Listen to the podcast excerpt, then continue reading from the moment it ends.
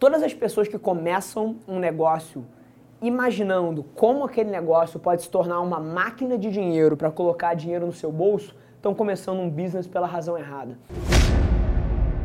Fala galera, Rafa Velar aqui. Senta aí, aproveita mais esse episódio do podcast e não se esquece, se você está assistindo, seja no Spotify, seja no Deezer, seja no YouTube, tira um print da tela me marca, deixa eu saber que você está ouvindo, significa um mundo para mim. Eu vou te falar algumas coisas aqui que ninguém tem coragem de te dizer, então meu conselho é senta a bunda, pega um café e aproveita. E eu te proponho um desafio.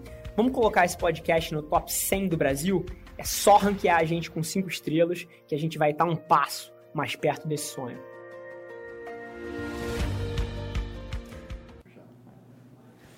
Fala galera, vlog um pouco diferente hoje, é, dia interno na agência de reuniões, muito focadas em, em trabalho de cliente, né, em campanhas que a gente está tirando do chão, então a gente não tem como mostrar aqui para vocês antes das campanhas serem lançadas. Ah, mas vamos lá.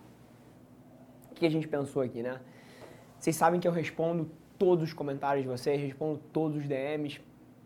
Vocês podem ver que eu tô rouco porque eu tô com febre, dor de garganta.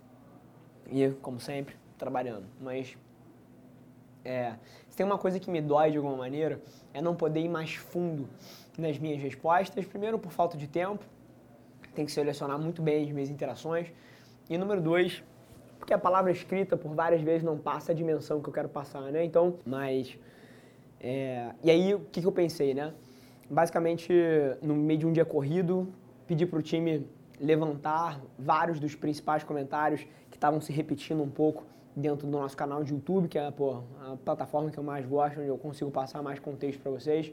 E eu vou responder isso aqui ao vivo. São cinco perguntas principais que pô, tem se repetido com uma constância grande. Então, a primeira delas nem tanto, mas é que foi um case interessante, uma resposta complexa, mas basicamente faltou o nome da galera aqui, né? Porra, deram mole, tinha que ter um nome aqui. Vendo o produto de certa maneira um pouco personalizado. Faço trabalho de embalagem, cartinha, aquela venda um para um. Não tenho estoque para entrega e por isso as vendas são muito lentas.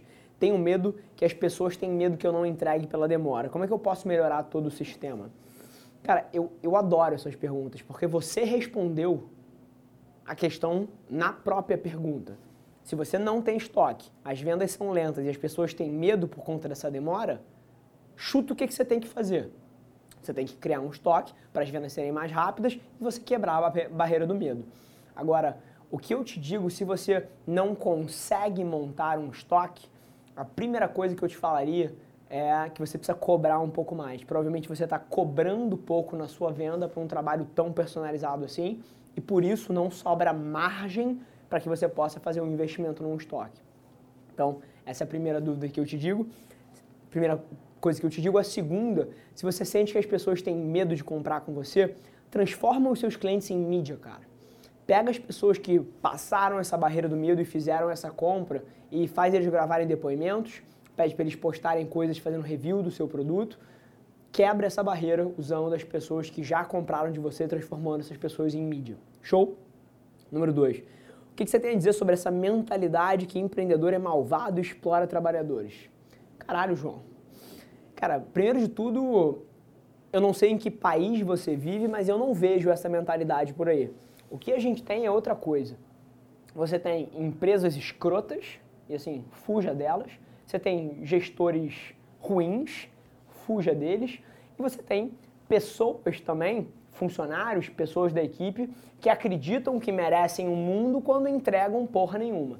Então, assim, essas três figuras são figuras clássicas do cenário corporativo.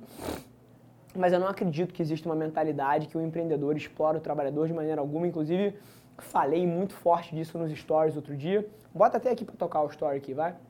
Sabe qual que eu tô falando? Eu acredito, inclusive, que o empreendedorismo é o caminho para o desenvolvimento do país, tá?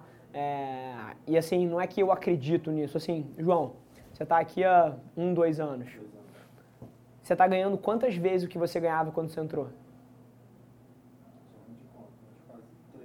Três, três, quatro vezes o que você ganhava quando você entrou. Fim. Assim, se você quer falar de desenvolvimento econômico, se você quer falar de desenvolvimento de pessoas, você precisa de empresas que estejam dando certo e que possam transferir parte desse valor para as pessoas que fazem isso acontecer.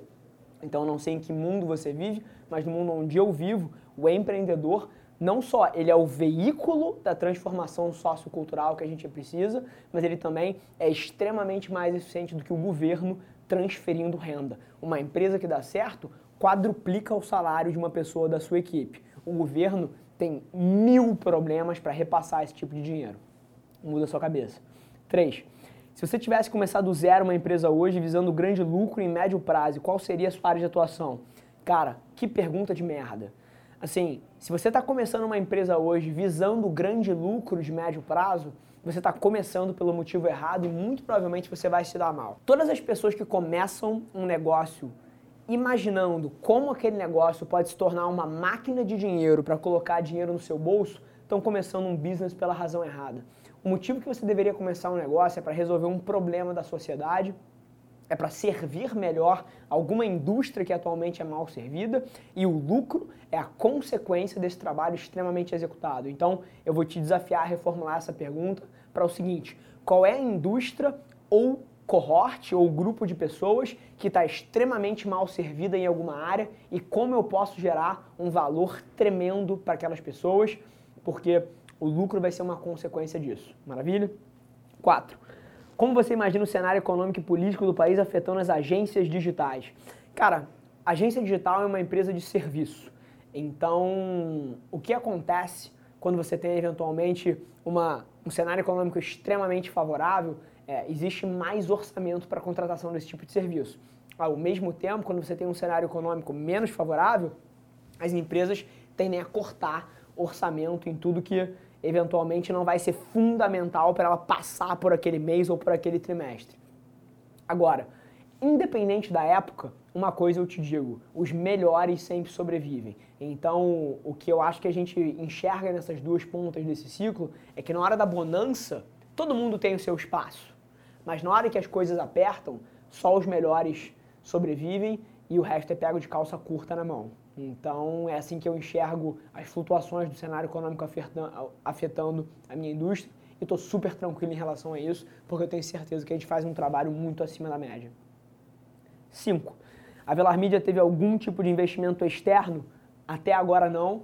Tem muitos fundos de investimento procurando a gente, é, muitas agências de publicidade também maiores, tradicionais, querendo participar do equity começar a entrar no negócio junto com a gente, mas até hoje a empresa é 100% que a gente chama de bootstrapped, que é crescida com o próprio dinheiro que ela ganha e, e atualmente a gente não tem nenhum investidor capitalista. Maravilha? Gente, estou na correria aqui, tenho que sair para uma reunião, espero que eu tenha levado um valor para vocês, mesmo com essa voz rouca.